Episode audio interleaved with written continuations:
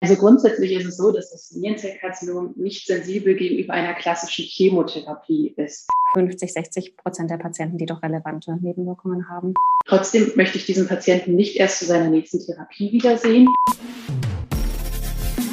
Katheterkollegen, der Urologie-Podcast der GESRU mit Justus und Nadim. Expertenantworten, die in keinem Lehrbuch stehen. Fürs Sofa oder unterwegs. Und damit herzlich willkommen zu einer neuen Folge der Katheter-Kollegen. Mein Name ist Nadim. Mir virtuell gegenüber sitzt wie immer der wundervolle Justus. Hallo Justus, wie geht's dir? Hallo Nadim, das klingt so wie von der Spur, aber dabei machen wir das jedes Mal live äh, und zeichnen es neu auf, gell? Äh, aber ja, also es ist, es ist kein Tonband hier. ähm, als allererstes möchte ich erstmal einen Glückwunsch aussprechen an unsere drei Gewinnerinnen vom äh, Tassengewinnspiel. Wir haben Tassen verlost auf Instagram, für alle, die es nicht mitbekommen haben. Äh, aber es haben sehr, sehr viele Leute teilgenommen. Das fand ich sehr cool, äh, wie viele Leute da mitgemacht haben. Es waren bestimmt 50 Katheterkolleginnen und Kollegen, die da kommentiert haben. Und genau, die Tassen gehen jetzt nächste Woche raus. Äh, wir freuen uns sehr und hoffen, dass ihr damit äh, viel, viel Spaß habt. Auch von meiner Seite herzlichen Glückwunsch und herzlichen Glückwunsch, Nadim. Du hast es geschafft. Äh, du bist endlich durch diese schwierige Zeit durch. Das waren jetzt wirklich anstrengende Monate. Auf jeden Fall, ja. Ähm, worauf Justus anspielt, ich habe mein zweites Staatsexamen gemacht Mitte April und genau, wir sind jetzt alle Lepra-Experten, ähm, alle, die dieses Frühjahr das Staatsexamen geschrieben haben. Mensch, das darfst du doch nicht sagen, dass wir das nächste Mal über Lepra sprechen und du der Experte bist. Aber heute geht es nicht um Lepra, sondern um das metastasierte Nierenzellkarzinom. Eine, wie ich finde, super spannende Erkrankung, aber auch ein echt großer Berg, den wir da vor uns haben, oder? Auf jeden Fall. Also in der Vorbereitung musste ich echt ein paar Mal mir Sachen noch zwei, dreimal durchlesen und wir haben auch so eine kleine Auflistung gemacht von den Medikamenten, was jetzt wohin gehört und so weiter. Wir versuchen das natürlich trotzdem gleich für euch gut zu strukturieren und irgendwie schön aufzubereiten. Wir haben zwei absolut tolle Expertinnen. Äh, eine ist selber Katheterkollegin, äh, hat sie uns schon verraten, dass sie unseren Podcast hört. Genau, Justus, fang doch mal an, stell uns doch mal unsere Expertinnen vor. Unsere erste Expertin ist Oberärztin in der Urologie am Uniklinikum Tübingen. Äh, hat die Schwerpunkte Endourologie und vor allem ist sie stellvertretende Leitung in der Studienzentrale dort. Sie ist eine gute Freundin von mir am Hegemann, einer unserer letzten Expertinnen und ich bin sehr froh, dass sie heute dabei ist. Hallo, liebe Eva Erne. Ja, vielen lieben Dank für die einladenden Worte. Ich freue mich auch total, heute dabei sein zu dürfen und ähm, ja, bin gespannt. Ja, auch von mir herzlich willkommen. Unsere zweite Expertin ist Dr. Stefanie Cebitz. Sie ist Oberärztin im NCT, also im Nationalen Zentrum für Tumorerkrankungen in Heidelberg. Sie ist äh, Internistin und Onkologin und leitet die Sektion Translationale Uroonkologie. Hallo Steffi Cebitz, schön, dass du da bist. Ja, herzlichen Dank für die Einladung, auch als Fachfremde hier in diesem Podcast. Wir freuen uns. Beim äh, Translationale Uroonkologie, sag mal, Justus, hast du da nicht promoviert? Translationale Medizin, Herr Dr. Metzki oder Metzi, ich weiß es immer nicht. Ja, ja, genau. Metzki, das ist der in Tschechien, habe ich den erworben. ähm, ich bin vor allem Skifahrer, deswegen heiße ich Metzki. Nein, tatsächlich ist das ein Promotionsprogramm Translationale Medizin am Rechts der Isar gewesen und da habe ich über Myelodysplastisches Syndrom meine Doktorarbeit gemacht. Aber das ist ja was, was jetzt nicht hierher gehört. Ähm, wir wollen uns ja heute über ein ganz anderes Thema unterhalten, gell? Richtig, heute soll es ums Nierenzellkarzinom gehen. Ich würde am liebsten wieder gleich mit einem Fallbeispiel starten, aber. Fallbeispiele, die sind gut. Ja, also ich muss sagen, das hat sich etabliert und kommt auch ganz gut an. Äh, mhm. Aber, aber, aber, ich denke, es wäre ganz sinnig, wenn wir die ersten wichtigen Fakten vorher noch mal kurz zusammenfassen. Ähm, Steffi, würdest du das einmal für uns machen? Was ist wichtig zu Nierentumoren? Also ich glaube, was man vielleicht wissen sollte, ist, dass es so ungefähr vier bis sieben Prozent der Tumorerkrankungen sind, die Nierenzellkarzinome sind, dass es mehr Männer betrifft als Frauen und dass so das mittlere Erkrankungsalter eben jenseits der 70 ist, was ja auch für die Therapieplanung später relevant sein wird.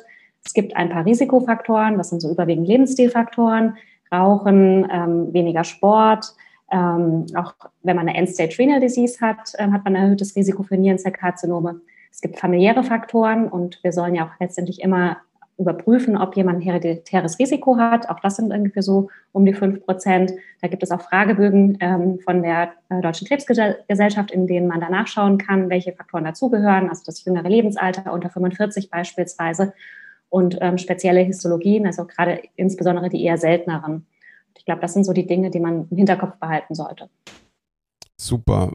Vielen Dank für die Zusammenfassung. Dann können wir nämlich jetzt bestens vorbereitet zu unserem ersten Patienten kommen. Ähm, wir haben uns einen Herrn Müller rausgesucht. Herr Müller ist Schreiner, 55 Jahre, hat wegen Rückenschmerzen ein MR der Wirbelsäule bekommen und dabei ist eine Raumforderung der rechten Niere aufgefallen. Eva, du kennst diesen Patienten tatsächlich, weil wir darüber gesprochen hatten. Ähm, deswegen danke für das Fallbeispiel. Welche Diagnostik, auch vielleicht im Hinblick auf die Staging-Untersuchungen, sind denn jetzt bei diesem Patienten notwendig?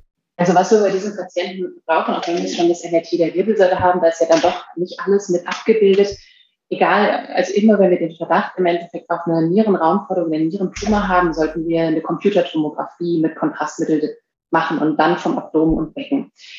Wenn diese Raumforderung jetzt grundsätzlich schon direkt in der Sonographie oder jetzt wie bei unseren Patienten im MRT größer erscheint als drei Zentimeter, sollten wir direkt schon einfach, weil wir das CT ja sowieso machen, CT vom Thorax mitfahren, weil hier dann doch die Wahrscheinlichkeit für eine Metastasierung einfach ansteigt bei Tumoren über drei Zentimeter. Wenn wir jetzt in der CT-Untersuchung, die wir jetzt gesehen haben äh, oder durchgeführt haben, zum Beispiel den Verdacht auf eine Venenbeteiligung sehen, einen Kava-Zapfen oder so etwas, dann kann man sich zum Beispiel überlegen, ob man vielleicht einfach, ähm, nicht nur einfach, sondern sollte man sich überlegen, ob man ein MRT noch hinzuzieht, ein MRT des Abdomens und des Beckens, um einfach hier ähm, eine bessere Detektion beziehungsweise eine höhere Zuverlässigkeit ähm, bei der Beurteilung der Tumorausdehnung zu haben und besonders im Bereich des Kaberzapfen, auch der kranialen, äh, kann man sich da den kranialen Thrombusrand besser vorstellen. Des Weiteren, wenn es jetzt Richtung Metastasen im Endeffekt auch geht, haben wir den klinischen Verdacht, zum Beispiel ist auf vielen Metastasen bei einem Patienten, ist auf jeden Fall ein MRT des Schädels angezeigt. Das sehen wir jetzt ähm, in der durchgeführten CT-Untersuchung den Verdacht auf Knochenmetastasen oder haben wir einen klinischen Verdacht, sollte auch in dieser Hinsicht eine Bildgebung erfolgen. Ähm, da wird eigentlich immer empfohlen, dass man Ganzkörper-CT in Low-Dose-Variante macht oder ein Ganzkörper-MRT. Ähm, beide bevorzugt von der Skelettsintigraphie. Ähm, ja, ich glaube, das ist auch noch ein bisschen abhängig vom Zentrum, welche dieser drei Untersuchungen da durchgeführt werden. Cool. Die Rückfrage mit dem MR hast du schon beantwortet mit dem Kava-Zapfen. Äh, danke dafür. Ähm, eine Frage habe ich, wir haben ja auch ein Labor abgenommen bei dem Patienten, wenn der jetzt äh, eine Niereninsuffizienz hätte oder er hat eine KM-Allergie. Wie reagiere ich da mit der Anpassung ähm, drauf? Heißt es einfach nur, ich mache alles nativ oder gibt es da irgendwelche Alternativen? Wie, wie geht ihr damit um? Eva? Also wir machen es dann ganz häufig so, wenn der Patient jetzt kein CT mit Kontrastmittel bekommen darf, dass wir dann auf das MRT des Abdomen und Beckens umsteigen und ein Nativ-CT-Thorax hinzuziehen um da die vollständige Bildgebung auch zu haben. Steffi, wir haben von einem metastasierten Patienten gesprochen schon. Wie metastasieren klarzellige Nierenzellkarzinome denn eigentlich am häufigsten? Also wo muss ich in der Diagnostik besonders gut hinschauen, wenn es jetzt um die Metastasierung geht. Und da sind wir in der Vorbereitung ein bisschen drüber gestolpert. Was heißt in dem Zusammenhang metakrone bzw. synchrone Metastasierung? Also Eva hat ja gerade schon gesagt, wo, also welche Untersuchungen man Bildgeben machen soll und das ähm, erklärt eigentlich auch schon, wonach wir schauen. Also wir wollen Lungenmetastasen ähm, sehen wir, oder nicht sehen. Ähm, wir wollen schauen, ob Lymphknotenmetastasen vorliegen, ähm, Hirnmetastasen, was natürlich eher seltener ist. Knochenmetastasen wollen wir ähm, sehen, Lebermetastasen würden wir auch sehen. Nebenniere ist noch etwas, was man ähm, häufiger sieht. Und es gibt tatsächlich ähm, auch Unterschiede ähm, in der Aggressivität der Tumoren, je nachdem, wo diese Metastasen sitzen. Also wenn wir einen Patienten haben, der eben nur eine pulmonale, in Anführungsstrichen, oder nur eine lymphatische Metastasierung hat und oligometastasiert ist, würden wir ja letztendlich auch ein anderes Therapiekonzept wählen, ähm, wenn es überschaubar ist, vielleicht auch mit, ähm, mit lokalen Verfahren. Und Knochenmetastasen, Lebermetastasen und Hirnmetastasen sind einfach auch mit einer schlechteren Prognose assoziiert. In dem Zusammenhang Synchron und Metachron, was heißen diese genau. beiden Begriffe? Also synchron bedeutet eben, wenn, das, wenn die Metastasen zusammen mit dem Tumor auftreten und metachron, wenn sie eben zu einem unterschiedlichen Zeitpunkt auftreten, also wenn man einen Primarius hat und dann zu einem späteren Zeitpunkt erst Fernmetastasen mit dazukommen. Und auch das ist tatsächlich wichtig für die weitere Therapieplanung und auch für die Risikoeinteilung. Vielleicht nochmal, da wird immer von fortgeschritten und oder metastasiert in der Leitlinie gesprochen. Äh, was habe ich damit anzufangen? Also fortgeschritten bedeutet eben, wenn es lokal so ist, dass es eben nicht mehr sanierbar ist. Das trifft letztendlich auch auf oder äh, auf andere Tumorarten zu. Also das ist jetzt nicht nur ein Begriff fürs Nierenzellkarzinom, wenn einfach ähm, ja, der Tumor so ausgedehnt ist, dass man ihn chirurgisch nicht entfernen kann. Oder okay. Wenn, Dann machen wir jetzt mal mit diesem Fall weiter. In der durchgeführten Bildgebung ähm, sieht man jetzt, dass Herr Müller bipulmonale Metastasen hat. Ähm, Steffi, um den Patienten jetzt in der weiteren Diagnostik und Therapie gut einordnen zu können, sollten wir uns wahrscheinlich mal Gedanken über so eine Risikogruppeneinteilung machen, oder? Welche Scores gibt es da und was ist wichtig an der Stelle? Das ist tatsächlich so ein bisschen ein schwieriges Thema, weil die Scores, die wir da nutzen, sind natürlich Scores aus einer ganz anderen Ära und zwar eben aus der TKI-Ära und gar nicht unbedingt in der Immuntherapie-Ära entwickelt worden. Und da gibt es eben auch Bestrebungen, die zu aktualisieren. Aber aktuell nutzen wir sie so, wie sie sind. Und der IMDC-Score ähm, wäre tatsächlich der Score, der ähm, der aktuellere ist, der eben die Neutrophilen mit dabei hat. Ähm, okay, und da wird ja dann letztendlich die Risikogruppe Low, Intermediate oder Poor eingeteilt. Genau. Ist das richtig? Also genau, sobald ein Risikofaktor da, dabei ist, ist der Patient eben direkt ein Intermediate-Kandidat. Und das hat eben für die medikamentöse Tumortherapie eine Relevanz. Ähm, das bedeutet, ein Patient, der eben gleichzeitig Metastasen hat und eine Therapieindikation für eine systemische Therapie ist in jedem Fall, wenn er synchron metastasiert ist, ähm, hat er immer gleich diesen einen Punkt für die Zeit, ähm, weniger als ein Jahr seit Erstdiagnose und ist dann direkt ein Intermediate-Risk-Patient mindestens. Und genau, diese Good-Risk-Patienten sind klassischerweise die, irgendwie vor zehn Jahren Nierenzellkarzinom operiert und dann taucht er auf, hat ein eigentlich ein Labor, das, ein, das gut aussieht ähm, und man hat irgendwie durch Zufall dann vielleicht eine Metastase gefunden. Das heißt, unser Patient, Herr Müller, ist äh, entweder intermediate oder poor zuzuordnen. Ähm, ja. wie, wie passiert da die Unterscheidung? Also kommen eben noch die anderen Faktoren mit dazu. Man guckt sich eben das Blutbild an, den Hämoglobinwert und die Thrombozyten und den Kalziumwert. Ähm, eine Veränderung im Kalziumwert auch in Abwesenheit von Skelettmetastasen ist tatsächlich nämlich auch ähm, so typisch fürs Nierenzellkarzinom und sieht man ansonsten bei vielen anderen Tumorarten gar nicht so unbedingt. Da ist dann meistens eine Hyperkalzämie auch Ausdruck einer ähm, sehr ausgedehnten Knochenmetastasierung und hier in dem Fall könnte es eben auch paraneoplastisch sein und das ist eben ein weiterer ähm, Risikofaktor und so kommt man letztendlich eben dann auf die Punkte. Ein oder zwei Risikofaktoren sind ein intermediäres Risiko und ab drei ist man dann eben bei Poor Risk. Okay, jetzt haben wir Herrn Müller der Risikogruppe Intermediate oder Poor zugeordnet, je nach, ähm, je nach Labor. Welche Substanzklassen und Vertreter dieser Substanzklassen stehen Urologinnen und Urologen denn jetzt grundsätzlich zur Verfügung für die Behandlung des NCC? Eva, hilf uns doch bitte mal hier einen Überblick ähm, in die, ja, in die Substanzklassen zu bekommen und dann gehen wir danach ähm, auf die einzelnen Wirkstoffgruppen nochmal ein. Also grundsätzlich ist es so, dass das Nierenzellkarzinom nicht sensibel gegenüber einer klassischen Chemotherapie ist. Das heißt also einer zytotoxischen oder zytostatischen Therapie. Also mit dieser kommen wir schon mal bei unseren Patienten mit einem Nierenzellkarzinom nicht weiter. Und es ist auch nicht strahlensensibel. Was wir grundsätzlich an ähm, Therapien haben, sind zielgerichtete medikamentöse Therapien mit sogenannten ähm, Tyrosinkinase-Inhibitoren und oder auch Checkpoint-Inhibitoren. Die werden, werden mittlerweile in ja, verschiedenen Kombinationen ähm, dann auch zusammen verabreicht.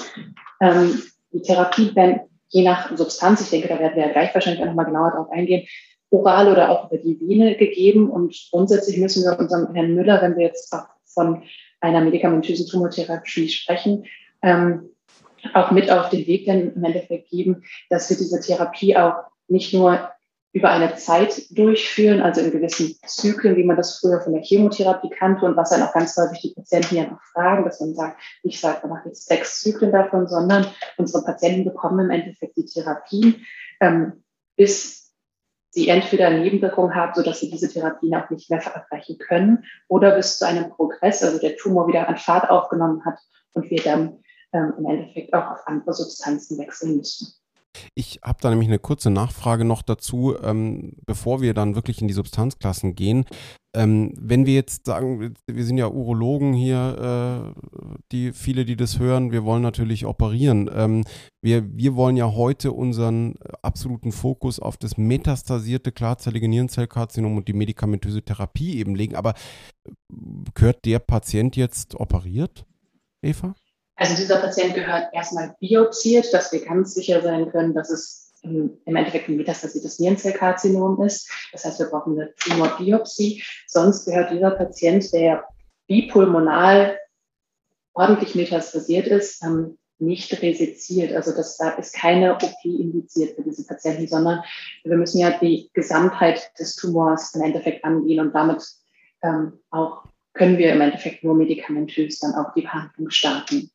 Wäre es jetzt so, dass der Patient zum Beispiel parallel dazu eine Makrohämatologie hätte oder einen großen Kaberzapfen, wo wir das ähm, die Gefahr sehen, dass äh, Trompen abgehen oder etwaiges, dann müsste man natürlich zum Beispiel über eine Nephrektomie in dem Sinne auch nachdenken oder es lokal extrem schwer macht. Aber solange das bei unserem Herrn Müller jetzt nicht der Fall ist, ähm, sehe ich ganz klar die medikamentöse Tumortherapie im Vordergrund. Dann machen wir da auch gleich mal weiter mit den Wirkstoffen. Ähm, Steffi, du hast bei den, bei den Scores vorhin schon von der TKI-Ära gesprochen. Dann willst du uns mal was äh, dazu erzählen, zu den Tyrosinkinase-Inhibitoren? Genau, das ist, also sind ähm, Medikamente, die man oral verabreicht und da gibt es eben welche, die man durchgehend einnimmt und es gibt eben auch welche, die man intermittierend einnimmt, also das Sunitinib und das Tivozanib, die werden eben mit Pause verabreicht. Ähm, das ist wichtig, weil manche Patienten vergessen das dann auch ähm, und wir müssen es Patienten natürlich auch sagen und letztendlich ist es eben so, ähm, dass die verschiedene Signalwege ähm, ja, inhibieren und ähm, beim Nierenzellkarzinom haben wir klassischerweise gerade beim Klarzelligen ganz häufig eben diese von Hipp-Lindau Funktionsverluste. Und die führen eben dazu, dass obwohl gar keine ähm, Hypoxie vorliegt, ähm, also eine Normoxie, kein Sauerstoffmangel, dem Tum äh, das, ja, der Tumor der Umgebung vorgaukelt, dass er bestimmte Faktoren eben ähm, hochregulieren muss. Und dazu gehören eben diese Hypoxie-induzierbaren Faktoren, ähm, HIF1-Alpha, ähm, HIF2-Alpha. Und die wiederum ähm, führen eben dazu, dass bestimmte Wachstumsfaktoren ähm, hochreguliert werden, zum Beispiel VEGF und PDGF und die wiederum ähm, adressieren wir letztendlich mit diesen Tyrosinkinase-Inhibitoren. Und die funktionieren eben dann so, dass sie dann eben den Wachstumsreiz letztendlich hemmen und die Proliferation hemmen, die Vaskularisierung reduzieren. Und ähm, genau, da, das funktioniert eben besonders gut ähm, beim Nierenzellkarzinom. Und sind diese Abstände immer gleich, in denen die Medikation gegeben wird? Genau, also beim Sunitinib ist es eben klassischerweise so, dass man in der Fachinfo wird man finden, vier Wochen Einnahme, zwei Wochen Pause. Mhm. Und ähm, im Alltag setzt man es häufig mit zwei Wochen ähm, Therapieeinnahme und einer Woche Pause ein, was besser vertragen wird. Ähm, beim Tivozanib sind es drei Wochen und eine Woche und die restlichen Tyrosinkinase-Inhibitoren werden eben durchgehend eingenommen. Das heißt, die Patienten bekommen in der Regel eher früher schon äh, unerwünschte Arzneimittelwirkungen. Genau, und wir werden wahrscheinlich auch gleich noch ein bisschen was zu den Nebenwirkungen bei den Fallbeispielen hören. Es ist ja schon so, dass also bei den Tabletten ist es so wie bei vielen anderen Tabletten auch, wenn man Nebenwirkungen hat und sie weglässt, dann hört eben mit der Halbwertszeit letztendlich auch die, ähm, hören auch die Nebenwirkungen auf oder werden schwächer, ähm, zumindest die meisten davon. Was wir, wie wir es wahrscheinlich gleich hören werden, bei der Immuntherapie anders ist, da muss man nämlich aktiv was machen und bei den Tabletten ist es tatsächlich so, dass man sie, wenn sie weglässt, ähm, ja, dass man dann ähm, in der Regel eben ein Abklingen der Nebenwirkungen haben wird, was zum Beispiel, wenn man sie in Kombination mit einer Immuntherapie einsetzt, ähm, ganz ähm, gut ist, weil wenn der Patient die Tablette weglässt und die Nebenwirkungen hören auf, dann weiß man eigentlich schon, welche der beiden Substanzen die Nebenwirkungen hervorgerufen hat. Bei den, jetzt beispielsweise beim Sunitinib, mit welchen, über welche spezifischen Nebenwirkungen muss ich den Patienten denn, äh, denn aufklären? Was muss ich dem sagen, mhm. womit er rechnen muss? Also der Beipackzettel ist ganz lang. Ich habe heute einen Patienten gesehen, der hat zu mir gesagt, ich habe alle bis auf Bluthochdruck. Ähm, und es ist oh tatsächlich oh so, dass viele oh Patienten ganz viele Nebenwirkungen haben. Und natürlich einige dabei sind, die den Patienten nicht stören. Also so ein Bluthochdruck stört Patienten oft nicht. Also manche sind da relativ indolent, selbst wenn da schlimme Zahlen stehen. Und es gibt auch so welche wie, ich sag mal, Schilddrüsenunterfunktionen, die die Patienten auch oft nicht ähm, stören, die wir halt im Labor regelmäßig mitkontrollieren. Leberwerterhöhungen sieht man manchmal, das ist auch was, wo die Patienten oft gar nichts merken. Es gibt aber andere Nebenwirkungen, die tatsächlich belastend sind. Das sind so eine ähm, Fatigue und auch eine Asthenie. Also die Patienten schwinden so ein bisschen dahin, wenn sie lange diese Therapie haben, werden immer weniger, die Muskelmasse nimmt ab. Das ist häufig belastend. Ähm, Durchfälle können relativ häufig vorkommen und ähm, Hand-Fuß-Syndrom ist auch so ein ganz klassisches, ähm, eine ganz klassische Nebenwirkung, also dass wirklich die Hände trocken und spröde werden, aufspringen und dass die Patienten teilweise wirklich ähm, auch gar nicht mehr laufen können, wenn man, wenn sie sich nicht melden, was sie natürlich tun sollten. Aber ähm, ja, man kann es den Patienten noch und noch sagen und es gibt immer wieder doch welche dabei, ähm, die, die Tabletten einnehmen und sich nicht melden, weil sie dann sagen, ich habe ja sowieso einen Termin in zwei Wochen beim Arzt und bis dahin stehe ich es durch. Muss ich bei diesen Patienten irgendwas beachten im, im Medikamentenplan? Also der Patient kommt, ich sage, okay, wir, wir fangen jetzt diese und jene Therapie an mit äh, Tyrosinkinase-Inhibitoren. Auf welche Medikamente muss ich irgendwie besonders Acht geben vor Beginn dieser Therapie? Genau, es gibt so zwei klassische Sachen, die man abprüfen muss. Das eine sind eben CYP3, A4-Interaktionen, die relativ viele von diesen TKIs machen. Und das andere ist, dass relativ viele von den TKIs auch eine QT-Zeitverlängerung machen und ähm, die Patienten letztendlich eben ähm, ein EKG vor Therapieeinleitung machen sollten. Kardiovaskuläre äh, Nebenwirkungen sind auch relativ häufig. Ähm, das Blutungsrisiko ähm, Wundheilungsstörung, darüber hatten wir jetzt gerade auch noch nicht gesprochen. Ähm, und genau, aber wegen der QT-Zeit, das ist tatsächlich was, was man im Blick behalten muss, was manchmal auch tatsächlich im Alltag so ein bisschen untergeht, weil es gibt dann Substanzen, da steht in der Fachinformation drin, dass man alle sechs Wochen ein EKG machen muss und wir sehen die Patienten dann teilweise gar nicht alle sechs Wochen. Mhm. Und ob der Hausarzt es dann äh, macht, weil der Patient dran denkt, ähm, ist tatsächlich, glaube ich, ähm, ein bisschen fraglich, gerade ähm, wenn die Patienten wirklich lange auf den Substanzen laufen. Und natürlich muss man auch sagen, wenn lange keine QT-Zeitverlängerung aufgetreten ist, ist natürlich auch die Wahrscheinlichkeit niedriger. Super. Ähm, ich glaube, wir wollen ja jetzt hier unbedingt lauter kleine Nierenzellkarzinomen, Medikamentenexperten äh, dadurch erzeugen, indem wir den Podcast machen. Ich äh, werde auf jeden Fall schon viel, viel schlauer als vorher. Äh, Eva, jetzt kommen wir zu den Immun-Checkpoint-Inhibitoren. Gib uns den Überblick nochmal und lass uns gerne ins Detail gehen, so wie wir es jetzt gerade beim Tyrosinkinase-Inhibitor gemacht haben. Ja, gerne. Ähm, also grundsätzlich, unser Immunsystem hat ja die Funktion, den ähm, Körper gegen fremde oder schädliche Eindringlinge wie Bakterien, Viren oder auch Krebszellen im Endeffekt, also diese grundsätzlich zu erkennen und dann auch zu bekämpfen. Und wenn wir uns jetzt nochmal die T-Zellen anschauen, diese bekommen ja von antigen präsentierenden Zellen ähm, Antigene von diesen Fremdstoffen oder denen, die wir nicht im Körper haben wollen, im Endeffekt präsentiert und können dann darauf vereinfacht gesagt reagieren. Ähm, jetzt ist es aber so, dass sich unsere oder die Krebszellen relativ schlau sind und die haben es geschafft oder die schaffen es häufig, sich vor unserem Immunsystem zu verstecken. Was machen sie? Sie führen quasi auf ihrer Oberfläche Proteine, die die Immunzellen im Endeffekt deaktivieren können. Und da haben besondere Bedeutung, Bedeutung die Proteine, sogenannte Immun-Checkpoint-Proteine, PD1 oder auch PDL1, also Program Cell Death Protein 1 oder Program Cell Death Ligand 1 oder 1. Und diese beiden, also PD1 und PDL1, agieren wie in einem Schlüssel-Schloss-Prinzip. Das heißt, die Tumorzellen haben es sich zu eigen gemacht, dieses PDL1 auf ihrer Oberfläche verankert zu haben. Und die körpereigenen Zellen, die Immunzellen, tragen PD1 auf ihrer Oberfläche. Und wenn diese quasi zusammen können, äh, kommen, werden Immunzellen inaktiviert. Das heißt, unsere körpereigene Schutzpolizei funktioniert einfach nicht mehr. Und hier kommen dann die sogenannten Checkpoint-Inhibitoren zum Einsatz. Und das sind zum Beispiel bei metastasierten Nierenzellkarzinom Nivolumab, Pembrolizumab, Avelumab, da gehen wir nachher bestimmt auch nochmal drauf ein. Und wenn wir die einsetzen, wird quasi verhindert, dass sich die Tumorzellen mit den Immunzellen verbinden können und so das Immunsystem im Endeffekt inaktiviert werden kann. Das ist so die eine Checkpoint-Inhibition, die wir im Endeffekt haben mit diesen PD1, PDL1-Inhibitoren. Des Weiteren gibt es aber metastasierten Nierenzellkarzinom auch noch das Medikament Ipilimumab, das eingesetzt wird. Und hier ist es so, äh, nochmal zum Immunsystem, viele unserer Immunzellen sind ja zu Beginn in Lymphknoten nennen wir es mal, gespeichert oder verharren dort.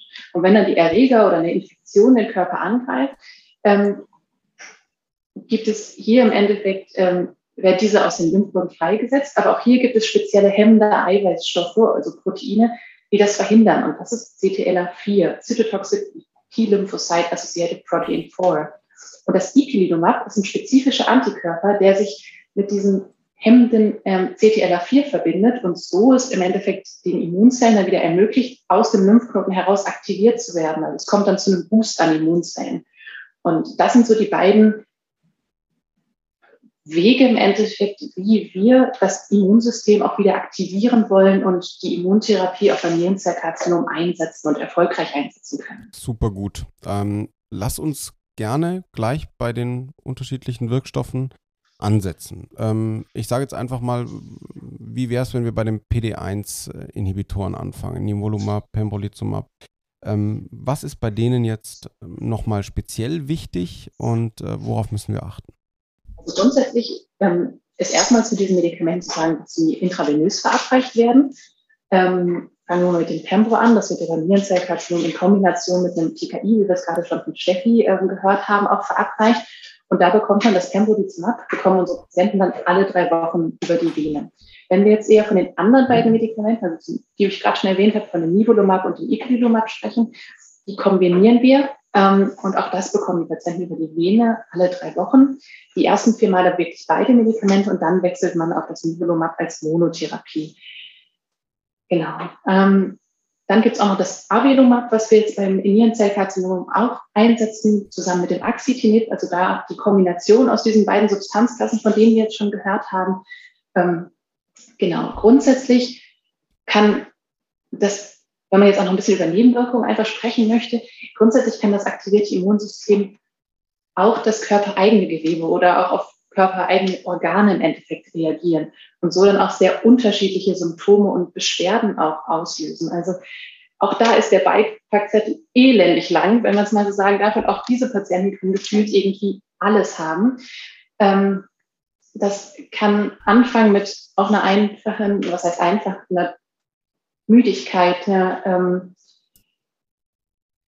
im Endeffekt auch der ja, Veränderung der Schilddrüsenwerte. Also viele Sachen, ähm, sind, treten vor allem auf, ähm, sind vor allem Veränderungen der Laborparameter und die bemerken wir häufig in Kontrollen, bevor die Patienten davon überhaupt irgendwas mitbekommen. Das ist die Hypothyreose, die Hyperthyreose, Leberwerterhöhung, die Nierenwerte können ansteigen, die Pankreasenzyme können ansteigen. Also ähm, da kann wirklich in der Hinsicht alles auftreten. Die Patienten können ähm, andererseits auch Durchfälle bekommen. Sie können ähm, eine Pneumonitis bekommen. Sie können eine Hypophysitis bekommen.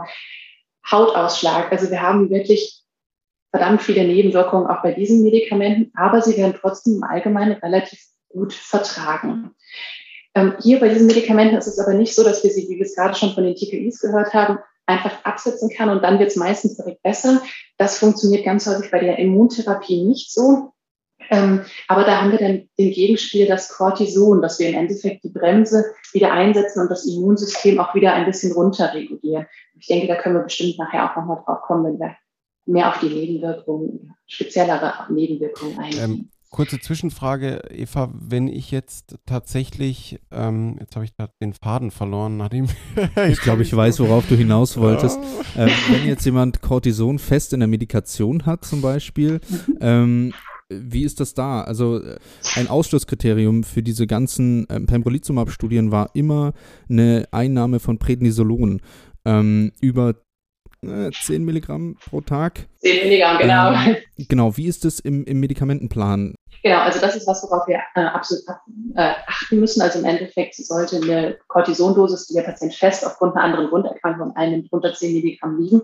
Und auch da muss man für diese Therapien die Patienten natürlich einfach gut selektionieren. Wenn wir Patienten haben, die jetzt zum Beispiel Autoimmunerkrankungen haben, können wir diese Therapie nur mit höchster Vorsicht im Endeffekt einsetzen.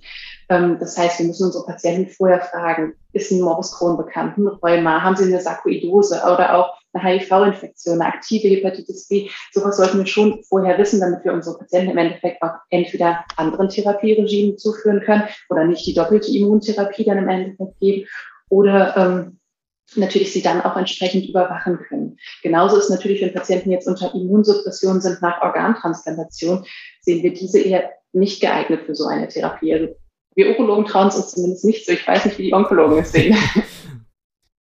Ähm, kurze Zwischenfrage noch jetzt. Ähm, wie ist es denn, wenn ich den Patienten jetzt auf diese Therapie vorbereite, wie wahrscheinlich ist es denn, dass der wirklich relevante Nebenwirkungen bekommt durch die Therapie? Also kann man da irgendwie so ganz grob sich annähern und sagen, äh, wahrscheinlich ist es so, dass drei von zehn Patienten das merken oder gibt es da Zahlen dazu? Also da gibt es natürlich für die einzelnen Nebenwirkungen im Endeffekt Zahlen dazu. Ähm, wenn man es jetzt zum Beispiel für den Durchfälle rausgreift, wenn man jetzt die Kombination nehmen wir es jetzt mal aus Axitinib und Pembrolizumab. Natürlich, wir haben gerade schon vom Axitinib gehört, das kann auch Durchfälle machen, das Pembrolizumab auch. Ähm, da sind es ähm, gerade eins bis fünf äh, Durchfälle von, ich glaube, 49, also fast okay. die 49 Prozent, ja. also fast die Hälfte der Patienten. Die schweren Durchfälle, also gerade drei bis fünf, sind dann, glaube ich, aber um die sieben Prozent. Also so ist es halt ganz unterschiedlich ähm, für die verschiedenen Nebenwirkungen, die im Endeffekt auch auftreten können. Also mir werden da keine ganz pauschalen äh, Zahlen bekannt, dass man jetzt sagt, so und so viele Patienten bekommen immer eine Nebenwirkung. Ich weiß nicht, ob Steffi da Zahlen so hat. Also so bei der Monotherapie sind es ähm, ja, 20 bis 30 Prozent, die relevante Nebenwirkungen haben, so gerade drei, vier, fünf. Ähm, wenn man in die Studien reinguckt, ähm, ist es doch so, dass teilweise gerade in den Kombi-Studien auch doch die Mortalität relativ, also erstaunlich hoch ist, weil wenn man jetzt mal so Revue passieren lässt, was im klinischen Alltag passiert, dann sind es doch eigentlich weniger Patienten, die tödliche äh, mortalitale Nebenwirkungen haben, aber die kommen eben vor und auch über die muss man tatsächlich auch aufklären. Und bei den Kombinationstherapien sind es ja, wie schon gerade eben gesagt, so ja, 50, 60 Prozent der Patienten, die doch relevante Nebenwirkungen haben. Und da ist es dann halt die, die das ist es tatsächlich das Interessante oder für uns das Knifflige herauszufinden, von welchen der Substanzen das kommt. Eva, du, du hast gerade kurz von transplantierten Patienten gesprochen und ähm, mhm. es gibt noch eine Wirkstoffgruppe, über die wir noch gar nicht gesprochen haben. Äh, mTOR-Inhibitoren, äh, Everolimus. Ähm, wie ist es da? Ähm, wird, das, wird das noch eingesetzt? Also es, ihr habt das beide irgendwie nicht genannt. Ähm, ich kam jetzt nur drauf wegen der, wegen der Transplantation. Ähm, vielleicht kannst du da äh, kurz was zu sagen, äh, Eva. Also ähm, die mTOR-Inhibitoren wurden relativ lange eingesetzt, zum Beispiel das Ibuprofen sogar früher eingesetzt, ähm, auch eher in der Zweitlinie. Und jetzt ähm, wird es eher in Kombination zum Beispiel mit dem Lenvatinib, einem, einem weiteren TKI, ist es in der Zweitlinie zum Beispiel zugelassen. Ähm, in, also in der Erstlinie wird es gar nicht eingesetzt und es ist eher zumindest als alleinige Therapie in den Hintergrund gerutscht. Okay. Ähm, kommen wir doch wieder zurück zu unseren äh, Checkpoint-Inhibitoren. Ähm, PDL, PD1 haben wir besprochen. Ähm, wie sieht es jetzt mit dem PDL1 aus? Welcher Wirkstoff, welche Wirkstoffe gibt es da? Worauf muss man da speziellerweise noch achten? Also vielleicht kann man einfach nur sagen, die PDL1-Inhibitoren und die PD1-Inhibitoren, äh, da ist es tatsächlich so, dass es da eigentlich keine großen Unterschiede gibt in den Toxizitäten. Es gibt immer Meta-Analysen, die dann schauen und die dann auch geschaut haben, ob es organspezifische Unterschiede zwischen den Substanzen gibt, die natürlich auch einen unterschiedlichen Zulassungsstatus haben. Aber ich glaube, so grob gesagt, ähm, für den Hausgebrauch kann man sagen, dass man eigentlich ähm, auf das Gleiche achten muss, die Patienten auch genau gleich aufklären muss. Es gibt natürlich immer wieder Menschen, die versuchen herauszufinden, ob es doch einen Unterschied zwischen ähm, PD1 und PDL1 gibt. Einen Unterschied gibt es tatsächlich nochmal zum CTLA4 ähm, weil da tatsächlich auch die Nebenwirkungen ähm, einfach in den prozentualen Anteilen ein bisschen anders sind und ähm, wir einfach auch mit Nivolumab und Ipilimumab zusammen oder es gibt natürlich auch äh, für andere Entitäten andere Kombinationen, ähm, Durvalumab, Tremelimumab beispielsweise, äh, weil man da einfach dann doch deutlich mehr Nebenwirkungen ähm, sieht, die eben autoimmunbedingt sind. Und ähm, da die Patienten auch noch mal mehr, also sie, muss sie sowieso sehr, sehr ähm, sorgfältig aufklären und wirklich gut ähm, instruieren, dass sie sich melden, wenn irgendwas komisch ist. Ähm, aber da muss man einfach noch mal mehr damit rechnen, dass es eben autoimmunbedingte ähm, Problematiken geben kann. Sehr gut. Vielen, vielen Dank, Steffi. Eva, jetzt gehen wir noch mal den Schritt zurück und gucken uns noch mal unseren Herrn Müller an. Ähm, wenn ich jetzt so eine Therapie beginne wie bei dem in seinem Stadium, ist es ja nicht so, dass das diese Patientinnen und Patienten so eine Lebenserwartung haben, wie jetzt zum Beispiel der 65-jährige radikal prostatektomierte mit Gleason 7a PT2A R0 Befund. Ähm, wie spreche ich, beziehungsweise wie sprichst du vielleicht auch mit solchen PatientInnen nun und auf welche Lebenserwartung und Weiterführung des Lebens bereitest du sie denn vor? Ja, ähm, das ist immer gar nicht so leicht. Ich glaube, man muss die Patienten einfach extrem gut abholen ähm, an der Stelle, wo sie stehen. Und meist, zumindest sehen wir das relativ häufig, kommen dann erstmal noch so Fragen, ähm, wie kann man das nicht einfach doch alles wegoperieren? Ähm, wie kann ich wieder oder kann ich weiterhin arbeiten gehen? Ähm, fallen mir jetzt alle Haare aus? Also es ist, ist, so eine ganz bunte Mischung an Fragen, die ja häufig auf einen zukommt. Und ich glaube, man muss einfach den Patienten mitnehmen und abholen und ihm auch genau erklären, warum wir das jetzt nicht wegoperieren können, was wir natürlich gerne tun würden, aber dass es halt bei diesem Patienten mit dem Nierentumor unter der bipulmonalen Metastasierung einfach auch nicht funktioniert. Und man muss dem Patienten natürlich auch in der Hinsicht sagen, dass es natürlich auch eine lebenslimitierende Erkrankung in gewisser Weise, nicht nur in gewisser Weise, sondern eine lebenslimitierende Erkrankung ist, metastasierende Nierenzellkarzinom. Und wir haben ja von unserem Patienten gehört, ist ja noch relativ jung, mit 55 Jahren, der ist Schreiner, der steht noch vor dem Leben, der wird seine Familie zu Hause haben. Das ist natürlich erstmal ganz, ganz harter Tobak. Natürlich nicht nur für diesen Patienten, auch, auch für ältere Patienten. Aber da muss man halt einfach schon ganz explizit auch drauf eingehen. Jetzt ist es ja so, wir haben vorhin schon von Steffi vieles über diese Risikofaktoren und Prognosefaktoren oder gehört. Ähm, das ist aber noch so eine reine TKI-Ära, wo man gesagt hat, okay, Patienten, die jetzt ein gutes Risiko haben, haben so ein medianes Gesamtüberleben halt noch unter der TKI-Therapie von 43 Monaten, intermediär eher 22 Monate, ungünstiges Risikoprofil mit mehr als drei Risikofaktoren sind wir eher bei 7,8 Monaten ungefähr. Ähm, da muss man, glaube ich, immer ein bisschen auf die Patienten eingehen und sie auch abholen, ob sie das wirklich so detailliert hören wollen. Aber sie müssen natürlich den Patienten einfach mitgeben, ähm, dass sie sich jetzt einfach auf eine langfristige Therapie einstellen müssen. Das ist vermutlich oder sehr wahrscheinlich auch ähm, wieder oder irgendwann im Verlauf der Therapie zu, einem Progress kommen wird und der Tumor voranschreiten wird. Ähm, und damit muss man natürlich auch den Patienten die Chance geben, dass sie halt vieles zu Hause auch langfristiger im Endeffekt klären können, wie die Familie weiter versorgt wird. Also natürlich möchte man jetzt den Patienten nicht direkt den Tod vor die Augen halten, aber sie müssen zumindest langfristig mit diesem Patienten darüber auch sprechen. Und wenn es dann um die Frage geht, ähm, kann ich jetzt arbeiten, wie kann ich meine Familie weiter ernähren? Ich, das ist eine Frage, die ich zum Beispiel so pauschal häufig gar nicht beantworten kann, sondern da muss man mit dem Patienten im Endeffekt auch sprechen, ähm, dass man jetzt mit der Therapie beginnt und einfach auch schaut, wie sie diese vertragen ob Nebenwirkungen auftreten, ja, nein. Ich habe oder betreue Patienten, die haben die Therapie mit Equinivo zum Beispiel wunderbar vertragen, hatten nahezu gar keine Nebenwirkung. Die arbeiten ganz normal und können ihrem Arbeitsleben wieder nachgehen. Die kommen zu den ähm, jeweiligen Infusionen zu uns. An dem Tag sind sie dann doch recht müde und an diesen Tagen muss man den Patienten auch mitgeben, dass sie an den Tagen selbst bitte nicht Auto fahren sollten, dass sie keine Maschinen führen sollten, aber dass sie drumherum wieder sehr normales Leben führen können. Aber es kommt halt immer einfach darauf an, wie das Ganze vertragen wird und dass es auch relativ schnell anders sein kann. Ähm, ja, ich glaube, da muss man einfach wirklich auf das eingehen, was der Patient an den Tagen, die man ihn sieht, auch einfach mitbringt und ähm, was für Fragen er auch speziell hat. Ja, vielen, vielen Dank. Ähm, wie ist es jetzt bei Herrn Müller? Steffi, unser, unser Patient aus unserem Fallbeispiel, welche Therapie bekommt der?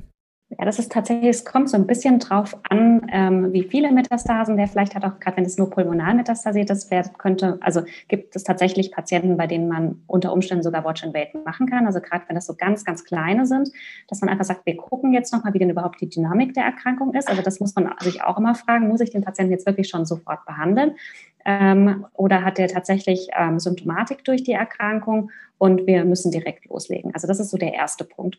Und ähm, solche Patienten sollten ja immer auch im Tumorboard besprochen werden. Und ähm, ich glaube, das ist auch ganz wichtig. Man entscheidet sowas ja in aller Regel nicht alleine, sondern mit erfahrenen Menschen an seiner Seite, gerade wenn man Weiterbildungsassistent oder Assistentin ist.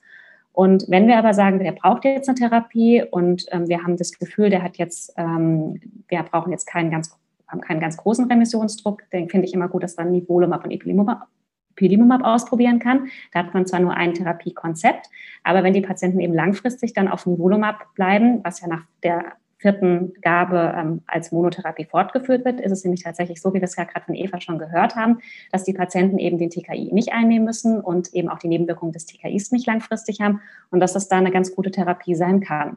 Aber wir haben halt eben auch nur ein Therapiekonzept. Wenn wir jetzt das Gefühl haben, na, so richtig gut erlauben wollen wir uns das eigentlich nicht nur auf ein ähm, Pferd zu setzen, dann vielleicht lieber die TKI-Immuntherapie-Kombination. Da werden wir im Laufe des Jahres wahrscheinlich noch zwei Zulassungen bekommen äh, werden. Und das ist ähm, tatsächlich auch so ein, ja, ein Ding, wo man in der Onkologie tatsächlich wirklich ähm, ständig am Ball bleiben muss, weil sich super viel geändert hat in den letzten Jahren. Und ähm, da wird es eben tatsächlich so sein, dass wir dieses Jahr noch zwei Kombinationen bekommen werden, die einfach sehr, sehr hohe Ansprechraten hatten und die ähm, bislang so das Argument immer war, die Komplettremissionsrate ist eben mit Nivolumab, Ipilimumab besonders hoch, also dass der Tumor komplett weggeht und dass wir eben auch denken, dass das da wahrscheinlich prognostisch eine Relevanz haben könnte. Und ähm, dass die Ansprechrate, also das, dass der Tumor stabil ist oder kleiner wird, ähm, aber eben auch stabil mit dabei, dass das eben in diesen Kombinationsarmen mit TKI-Immuntherapie höher ist.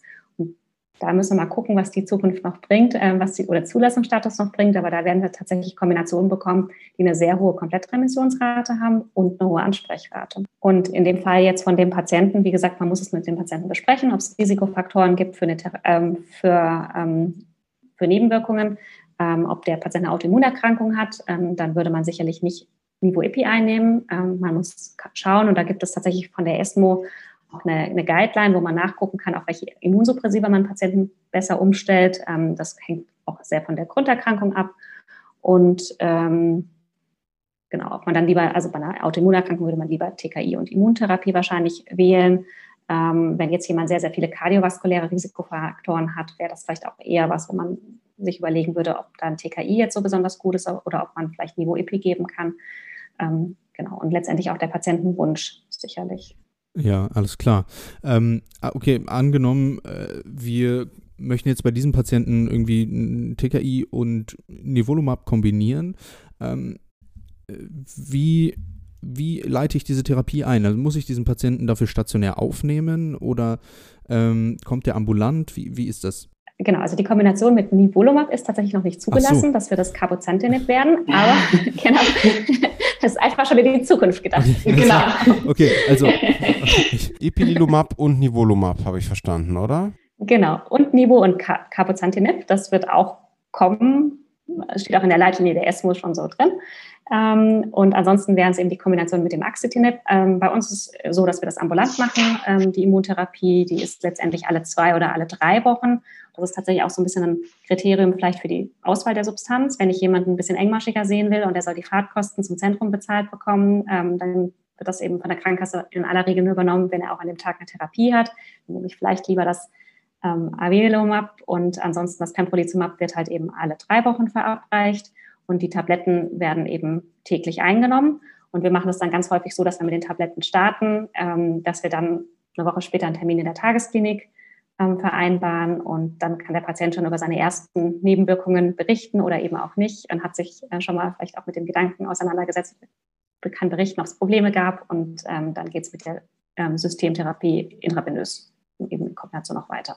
Alles klar. Und ähm, Eva, wir können so ein Medikament, der haben wir jetzt schon rausgehört, nicht, nicht einfach so anfangen.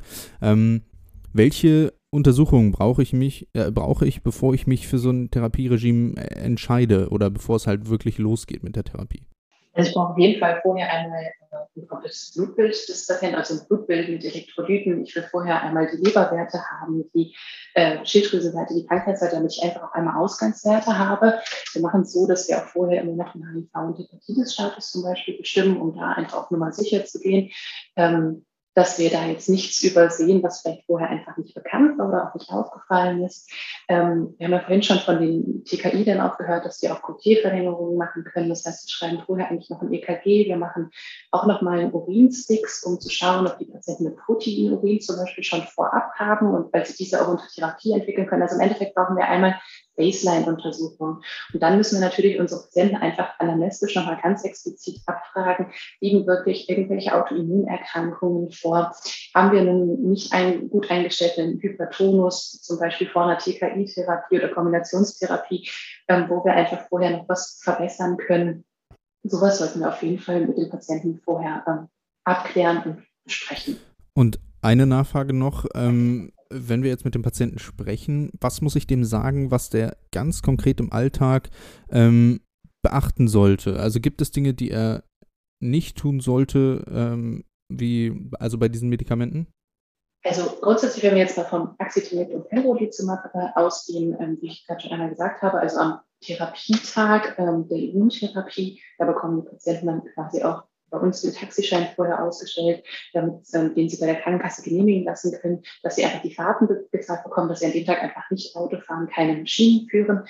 Ähm, bei dem Axitinib, das ist ein Medikament, was Sie zweimal täglich oral fünf Milligramm einnehmen, unabhängig von den Mahlzeiten, möglichst im Abstand von zwölf Stunden. Ähm, was wir den Patienten immer noch mit auf den Weg geben, ist ähm, wir haben ja vorhin schon vom Hand-Fuß-Syndrom zum Beispiel gehört, dass die Patienten einfach eher sehr trockene und spröde Haut bekommen können, dass sie einfach auf eine gute ähm, Hautpflege achten, vor allem der Hände und der Füße, dass es da nicht ähm, zu ja im Endeffekt ähm, ja, Einrissen in der Haut kommt. Das können wirklich immense Schmerzen äh, für die Patienten bereiten. Die können teilweise wirklich überhaupt nicht mehr laufen, dass sie bequemes Schuhwerk anziehen und vielleicht nicht gerade die High Heels, wenn sie die dann überhaupt noch tragen, dass sie im Sommer viel auf Sonnenschutz ähm, auch einfach achten, weil die Haut einfach anfälliger ist. Ähm, das, was wir ihnen immer noch mitgeben, ist im Endeffekt auch ein Patiententagebuch, wo sie dann eintragen können oder wir empfehlen ihnen, ähm, bitten sie, dass sie täglich auch den Blutdruck messen, damit sie dann einen guten Verlauf haben und dass sie den auch dokumentieren können. Ähm, in unseren Patiententagebüchern steht immer noch drin, mögliche Symptome, dann zum Beispiel auch mal, ähm, also von Nebenwirkungen, sind Durchfälle aufgetreten, haben sie irgendwie einen Husten ähm, bemerkt, ähm, Juckreiz der Haut, Hautausschläge, sowas ist da einfach explizit dann aufgeführt. Das geben wir unseren Patienten ähm, immer als Patient, ähm, so Patiententagebuch mit an die Hand. Ähm, zusätzlich kriegen sie bei uns noch den Patientenpass, dass man einfach, wenn die mal einen Notfall haben, wie sie einfach, wie sie einfach eine Checkkarte im Portemonnaie auch mitführen können, dass einfach jedes andere Krankenhaus auch weiß, dass dieser Patient gerade unter Therapie ist und wenn ja, mit welcher, wie sie ja auch wirklich im Medikamentenplan viele Patienten ja auch zum Beispiel in Kryptonie mitführen. Genau, und einfach auch Notfallnummern, falls das sein sollte, ähm, dass sie einfach wissen, wo sie sich melden können. Super, vielen Dank für den Überblick, denn das war, glaube ich, sehr praxisorientiert. Ähm, das wollten wir wirklich hören. Jetzt haben wir natürlich mit vielen Medikamentennamen um uns geschmissen. Das müssen wir auch ehrlich zugeben. Natürlich können wir in einem Podcast nicht äh, diese detaillierte, genaue Indikation, in welchem Fall was genau zu nehmen ist, ähm, ausführen. Das wollen wir auch gar nicht. Ähm, aber wie orientiert ihr euch, vielleicht diese Frage, die wir eigentlich für später gedacht hatten, wie orientiert ihr euch denn jetzt? Äh, welche ähm, sagen wir mal, Leitlinien nehme ich bestenfalls, ähm, um mich vielleicht auch zum Beispiel für so ein Tumorboard als Weiterbildungsassistent vorzubereiten, um zu sagen, hey, wahrscheinlich werde ich das und das machen. Wie, wie gehe ich da von der Information her vor, wenn ich zum Beispiel diesen Histobefund vorliegen habe und ähm, die, die, die kompletten äh, Diagnosen habe? Steffi, was, wie machst du das, beziehungsweise wie hättest du das gemacht als Assistentin? Also wir haben tatsächlich in Deutschland so ein bisschen das Problem, dass die deutschsprachigen Leitlinien sehr gründlich sind, gerade die S3-Leitlinien und deswegen relativ lange brauchen. Und ich glaube, es ist immer ganz hilfreich zu gucken, von wann die Leitlinie ist. Und ähm, ähm, einfach weil, wenn eine Leitlinie von 2019 ist, kann man ganz oft schon nicht mehr so richtig viel damit anfangen.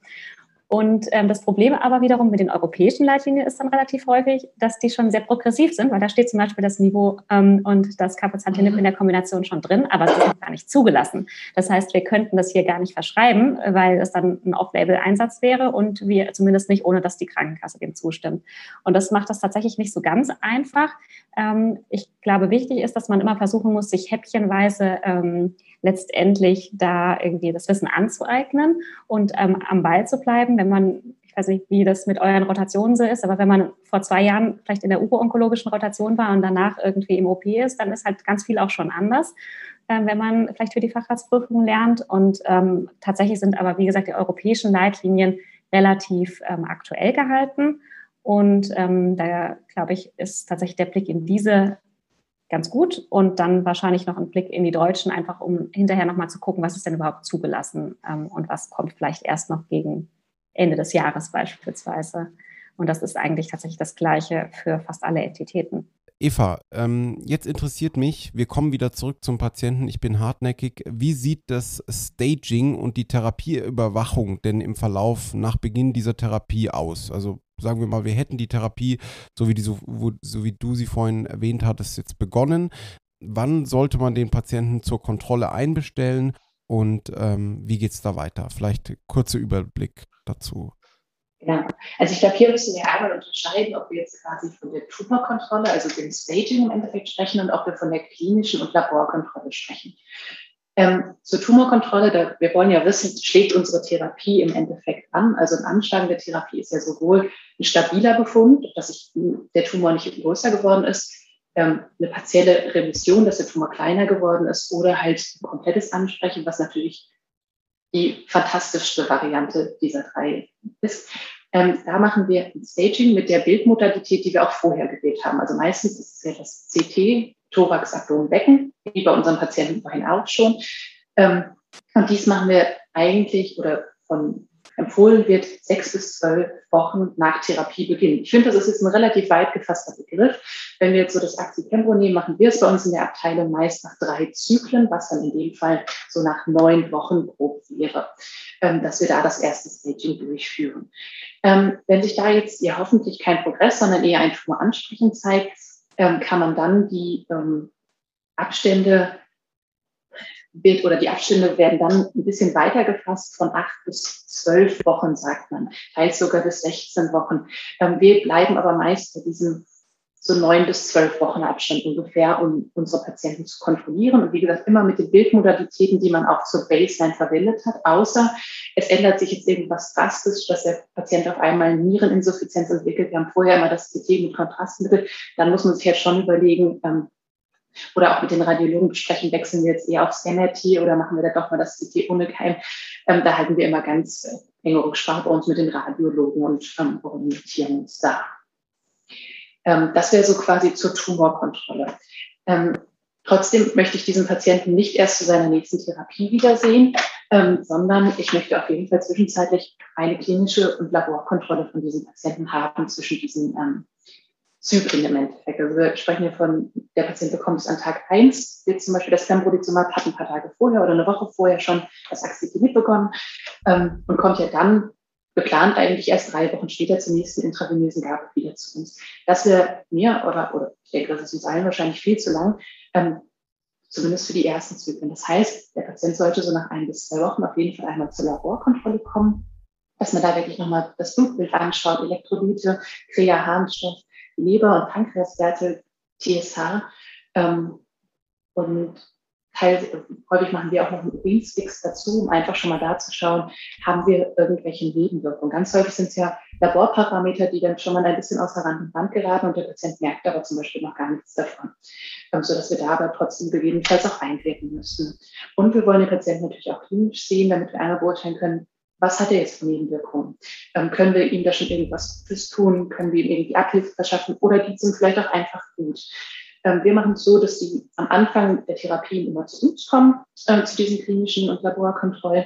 Wenn wir aber jetzt sehen, dass der Patient ähm, jetzt zu Zyklus 10 kommt, dass er alles gut vertragen hat, dann besprechen wir das häufig auch mit dem Hausarzt, ob dann die Verlaufskontrollen zwischenzeitlich auch dort erfolgen können. Aber da ist, glaube ich, einfach immer eine enge Rücksprache ähm, gefordert, dass man da interdisziplinär auch einfach gut zusammenarbeitet und ähm, es einfach auch an den Patienten und etwaige Nebenwirkungen anpasst. Ja, ähm, wenn wir jetzt schon bei den Nebenwirkungen sind, ähm, angenommen jetzt innerhalb der ersten zwei, drei Zyklen ähm, kommt dieser Patient äh, mit ja, typischen Nebenwirkungen, meinetwegen Fatigue, starker Durchfall oder vielleicht auch Atembeschwerden, ähm, nachts im Dienst in die Notaufnahme. Ähm, Steffi, was macht man mit diesem Patienten jetzt? Also ich glaube, das Allerwichtigste ist, dass man erstmal sich äh, anschaut, was der für eine Therapie bekommt. Und es ist ganz, ganz oft so tatsächlich, dass Patienten in Notaufnahmen sind und die müssen ja nicht zwangsweise da in die Notaufnahme gehen, wo sie behandelt werden und können ja in, im kleinen Haus, das vielleicht keine Onkologie oder keine Urologie hat, aufschlagen. Und die Kollegen ähm, kennen dort Checkpoint-Inhibitor noch gar nicht. Und wir haben das alle auch in der Uni sehr rudimentär gelernt, weil das in vielen Lehrplänen noch gar nicht drin ist. Und das ist eben ganz wichtig, dass die Patienten ähm, sicherlich da ähm, auch dem Not oder dem Arzt in der Notaufnahme ähm, oder der Ärztin ähm, Bescheid geben können, ich bekomme diese Therapie, da ist die Notfallnummer, ähm, da kann man anrufen, wenn man Rückfragen hat. Und ähm, man muss sich da, dann eben überlegen, ob das jetzt ein, ähm, ein Notfall ist, äh, wenn es jetzt auch um Immuntoxizitäten geht. Ähm, ich hatte vorhin schon gesagt, bei den Tabletten ist es so, man lässt sie weg in aller Regel und dann wird es besser. klar, wenn jemand jetzt irgendwie Durchfälle hat Nierenversagen, muss man natürlich hydrieren. Das wissen wir alle, aber bei der Immuntox muss man halt wirklich gucken, ob man akut was machen muss, gerade bei Dyspnoe eben ein CT zu machen, um Lungenembolie versus Pneumonitis auszuschließen und ähm, die, den Schweregrad letztendlich auch der Toxizität festzulegen. Und es ist eben ganz häufig so, man, ähm, wir hatten es vorhin auch schon gehört, es gibt Grad 1 bis Grad 5 Tox, Grad 5 ist der Patient ist tot, 3, 4 sind eben die schweren ähm, Grade und 1 ist eben letztendlich, es ist eine Toxizität da, aber dieses klinisch äh, kann man meistens im Blick behalten, man muss gar nichts machen. Bei Grad 2 würde man ähm, mit ähm, ja, Steroiden eben anfangen und ähm, beziehungsweise äh, bei Grad 3, 4 in der Regel Patienten stationär aufnehmen oder zumindest sehr, sehr, sehr, also bei Grad 4 sowieso, aber bei Grad 3 Ähm, das sind eben dann schon ja, bedrohliche ähm, Nebenwirkungen. Da muss man eine Steroidtherapie anfangen und den Patienten, wie gesagt, in aller Regel aufnehmen. Und ambulant ist es nur in wirklich ganz, ganz Ausnahmefällen noch möglich, die Patienten zu führen. Und ähm, ich glaube, das ist einfach ganz wichtig, wenn so ein Patient in die Notambulanz kommt, gucken, was das für eine Graduierung ist. Da gibt es Tabellen im Internet, wo man das nachschlagen kann. Es gibt die Guidelines von ASCO, ESMO, ähm, wo man das nachlesen kann und eben Rücksprache halten, um zu schauen, ob der Patient eben jetzt dringlich Steroid braucht, ob man andere Dinge ausschließen muss. Und es ist tatsächlich so ähm, oft eine Frage, gerade in kleineren Häusern, na, so hochdosiert Steroid. Ähm, ich habe einen Infekt noch gar nicht ausgeschlossen, der Patient hat ein CRP und ähm, da traut man sich das manchmal auch nicht, aber da muss man eben wirklich ähm, gucken, ob das davon kommt und dann auch die Steroidtherapie einleiten, weil es eben, wie gesagt, lebensbedrohliche Folgen haben kann und auch im Tod des Patienten enden kann, wenn man zu spät handelt. Hm, super. Vielen Dank, Steffi. Ähm, jetzt kommt Herr Müller, Eva, zum, zum zweiten Restaging, sagen wir mal nach der Diagnose und Therapieeinleitung. Ähm, man sieht im CT einen Progress. Ich lasse das jetzt mal offen, in welcher, welcher Hinsicht genau, um es nicht zu kompliziert zu machen. Auf jeden Fall hat er auch neue Metastasen. Ähm, er ist progredient. Jetzt mal ganz allgemein gesagt, wann muss ich jetzt so eine Therapie umstellen und wie orientiere ich mich bei der Umstellung? Also ich meine, du hast ja jetzt gerade schon den Progress sehr deutlich benannt oder auch deutlich ausgeführt, dass es neue Metastasen gibt, auch gegebenenfalls neue Organsysteme betroffen sind.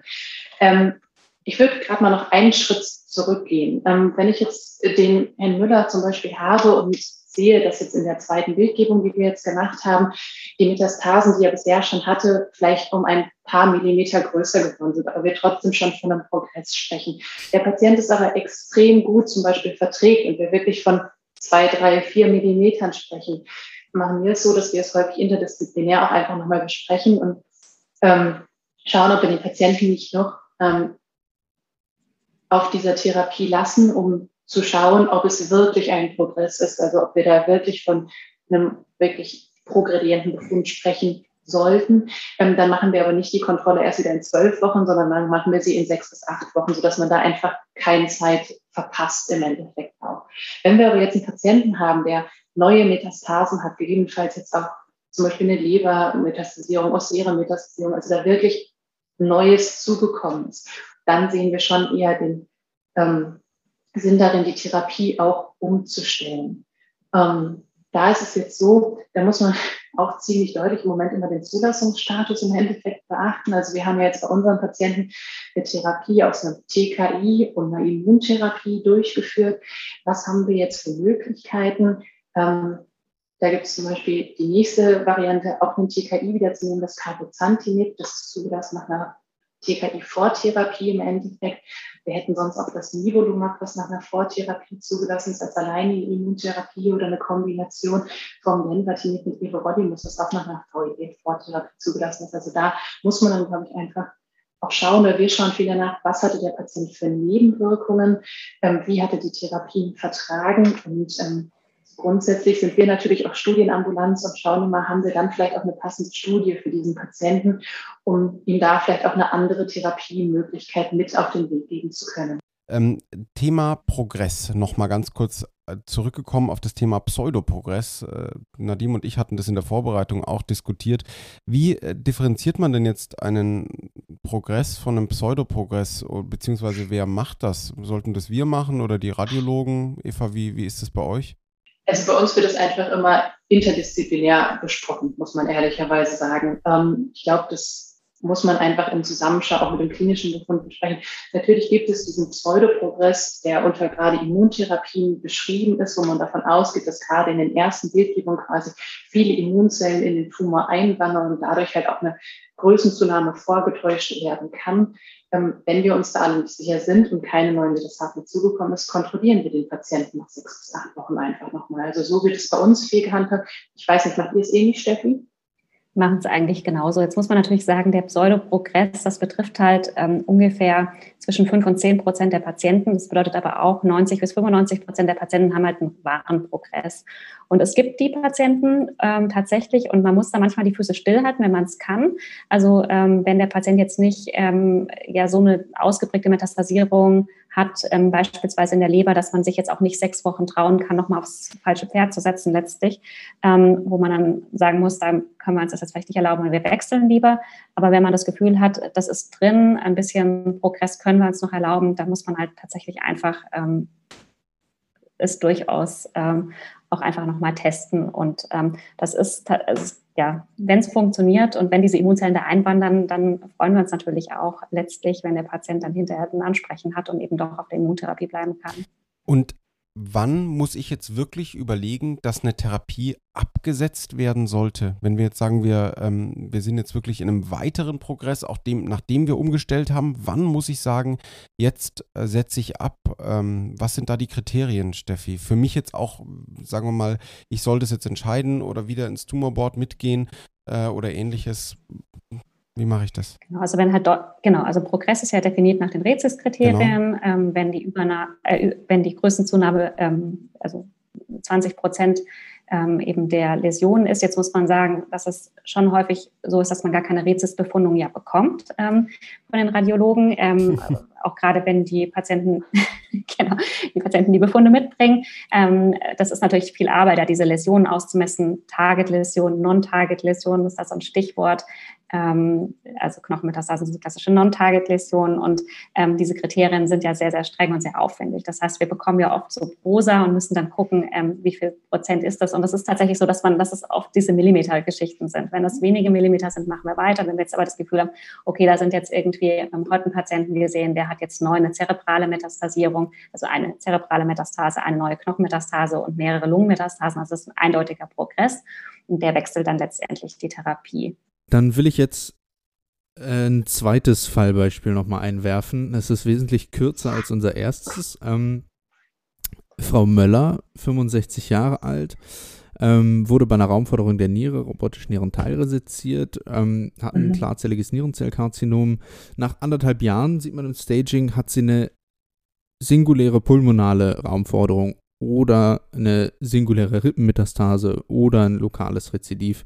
Ähm, Wann sollte man diese Metastasen resizieren ähm, oder sollte man die erst nochmal kontrollieren? Ähm, und wann und wie therapieren? Eva, wie, wie gehen wir da vor? Also bei der Patientin sprechen wir dann jetzt von dieser Metachron-Metastasierung. Also das heißt, der Tumor ist nicht gleichzeitig mit, das, mit der Metastasierung äh, aufgetreten, sondern die Metastasen sind jetzt schon 16 Monate mindestens später aufgetreten. Wir haben hier dann jeweils ja einen solitären Befund, vielleicht nehmen wir einfach mal den Lungenwundherd, ähm, uns den hier raus.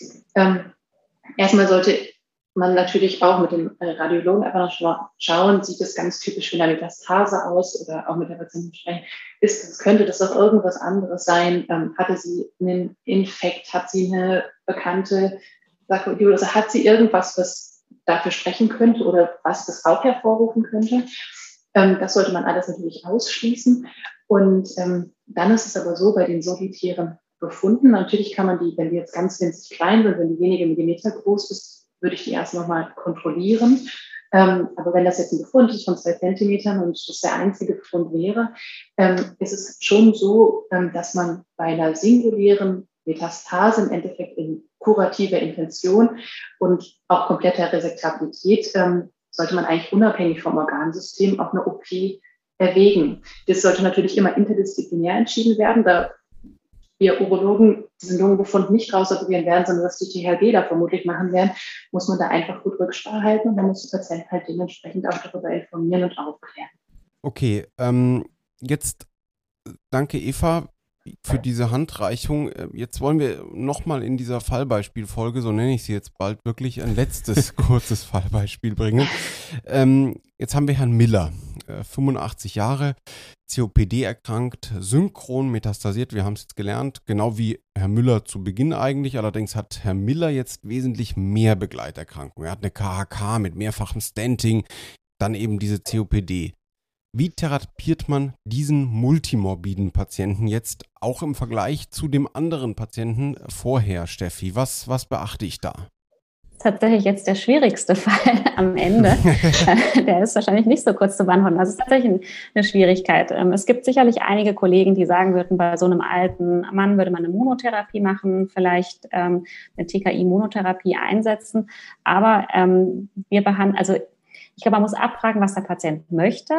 das ist ganz wichtig. Wir nehmen oft an, dass ältere Patienten ähm, ja, dass denen die Lebensqualität viel wichtiger ist als die Lebenszeit. Und ähm, das ist nicht so. Ähm, es ist tatsächlich so, dass ältere Menschen auch häufig tatsächlich Lebenszeit, also genauso hoch wie Lebensqualität einschätzen. Und da gibt es eigentlich keinen Altersunterschied. Man muss sicherlich gucken, gibt es absolute Kontraindikationen, gibt es eine Kardioonkologie oder gibt es einen Kardiologen, ähm, den man dem Patienten nochmal vorstellen kann, um wirklich zu gucken, dass da alles ähm, optimiert ist, was eben von kardialer Seite oder von internistischer Seite zu optimieren geht wenn jetzt jemand ähm, ja eine ähm, KHK hat, wäre das für mich kein Hinderungsgrund, jetzt ein TKI einzusetzen. Und gerade ähm, auch die Kombinationen mit der Immuntherapie sind durchaus machbar. Ähm, es gibt natürlich ältere Patienten, die dann sagen, ich habe jetzt keine Lust, ähm, irgendwie alle zwei, alle drei Wochen irgendwo hinzugehen und ähm, mir die Therapie infusional geben zu lassen. Aber man muss halt sagen, so einen älteren Patienten müsste man ja auch mit einer oralen Therapie regelmäßig sehen. Also insofern, ja, mit dem Patienten sprechen ähm, und dann gemeinsam entscheiden. Ja, sicherlich im Einzelfall dann nicht, nicht ganz so ähm, einfach zu handhaben wie ähm, Herr, nee, jetzt muss ich kurz nachgucken, Frau Möller. ähm, aber äh, genau, ja, vielen, vielen Dank für diesen, für diesen Überblick. Ähm, wir sind schon, schon ist gut, äh, es war eine längere Folge, als wir sie sonst haben, aber ich fand es wahnsinnig interessant.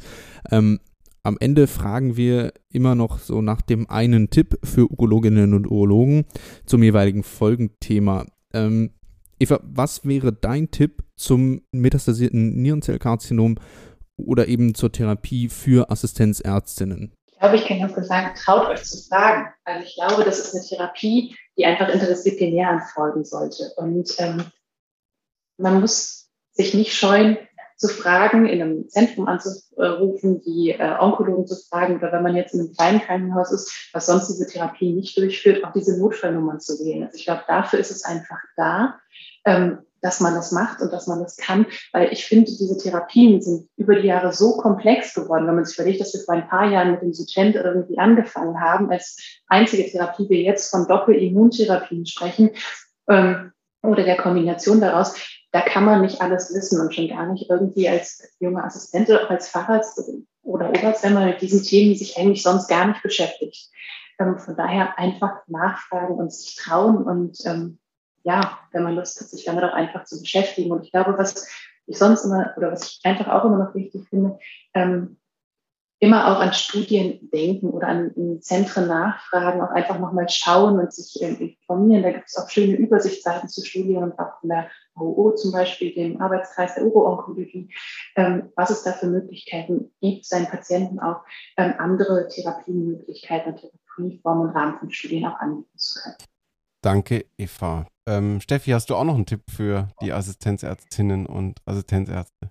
Das ist tatsächlich genau das Gleiche, was ich sagen wollte. Ist mir jetzt zuvor gekommen. Okay. Das ist tatsächlich so, Fragen, Fragen, Fragen. Ähm, ich laufe auch manchmal mit einem Patienten hier. Bei uns ist die Dermato-Onkologie ein Stockwerk höher. Wenn ich irgendwie einen, un, einen auffälligen Hautbefund sehe und ich bin mir nicht ganz sicher, ob das jetzt Immuntox ist, dann nehme ich den Patienten mit und zeige den unseren Hautärzten. Und ich glaube, das ist ganz wichtig. Also keine Scheu haben.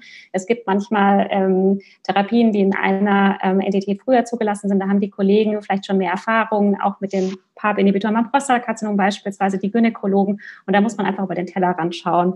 Und ich glaube, eine wichtige Sache ist auch noch, die haben wir gar nicht angesprochen, Immuntoxizitäten ähm, oder Immuntherapie-Toxizitäten können auch nach Absätzen noch auftreten. Also es kann sein, dass ein Patient ein Jahr lang die Therapie schon nicht mehr hatte und eben noch ähm, Nebenwirkungen von der Immuntherapie bekommt. Und daran muss man denken. Und manchmal vergisst man das im Eifer des Gefechts und das muss man auf dem Schirm haben. Alles klar. Vielen, vielen, vielen Dank für diese Folge. Ähm, es war richtig, richtig gut, äh, Steffi, Eva. Danke. Ja, vielen Dank, dass wir mitmachen durften. Genau. Es hat viel Spaß gemacht. Cool, wie sich die Endstatements jetzt hier decken. Sehr gut. Ja, und wir entschuldigen uns für diese wieder so lange Folge. Ähm, das sollte eigentlich nicht zur Regel werden, aber ich finde es, man kann es gut begründen, denn es war sehr, sehr spannend. Ich hoffe, Nadim, dir ging das genauso. Ja, mir ging es absolut genauso. Ich habe immer mal wieder so auf die Uhrzeit geguckt und dachte, uiuiui, das wird ganz schön lang. Aber ich finde, äh, dafür ist die Folge auch sehr, sehr informativ geworden. An der Stelle noch einmal vielen Dank an euch beide. Ähm, liebe Hörerinnen und Hörer, ihr wisst, was jetzt folgt. Äh, an dieser Stelle folgt mein all vierwöchentlicher Werbeblock für unsere Social Media Kanäle. Achtung, Werbung. ihr findet, und hier folgt eine Dauerwerbesendung. Ihr findet uns auf äh, Instagram und auf Twitter. Auf Instagram sind wir am aktivsten. Ähm, wir freuen uns immer sehr über äh, Kommentare und, und Anregungen zu Themen. Da haben wir ein, zwei bekommen in den letzten Wochen. Das hat uns sehr, sehr gefreut. Da sind wir auch schon dran. Und ansonsten, genau, freuen wir uns auch immer über Kommentare. Lasst uns auch gerne wissen, wie euch die letzte Folge gefallen hat, die ja so ein bisschen anders war als die anderen. Und genau, äh, schreibt uns auf Instagram oder oldschool per E-Mail an podcast.guessru.de. Genau, das hat nämlich der Thomas gemacht und eine Frage zu Antibiotika-Folge gestellt, die die Jenny Kranz netterweise auch beantwortet hat. Das haben wir auf Instagram gepostet, was sie dazu sagt. Ähm, vielen Dank an Jenny, vielen Dank an Thomas und an der Stelle kann ich mich auch nur verabschieden. Es hat viel Spaß gemacht. Danke euch allen. Bis zum nächsten Mal. Ciao, Nadim. Tschüss. Ja, tschüss. ebenso. Tschüss. Das war Katheterkollegen, euer Urologie-Podcast der GESRU mit Justus und Nadim. Alle Folgen gibt's auf eurem Lieblings-Podcast-Portal oder auf gesru.de.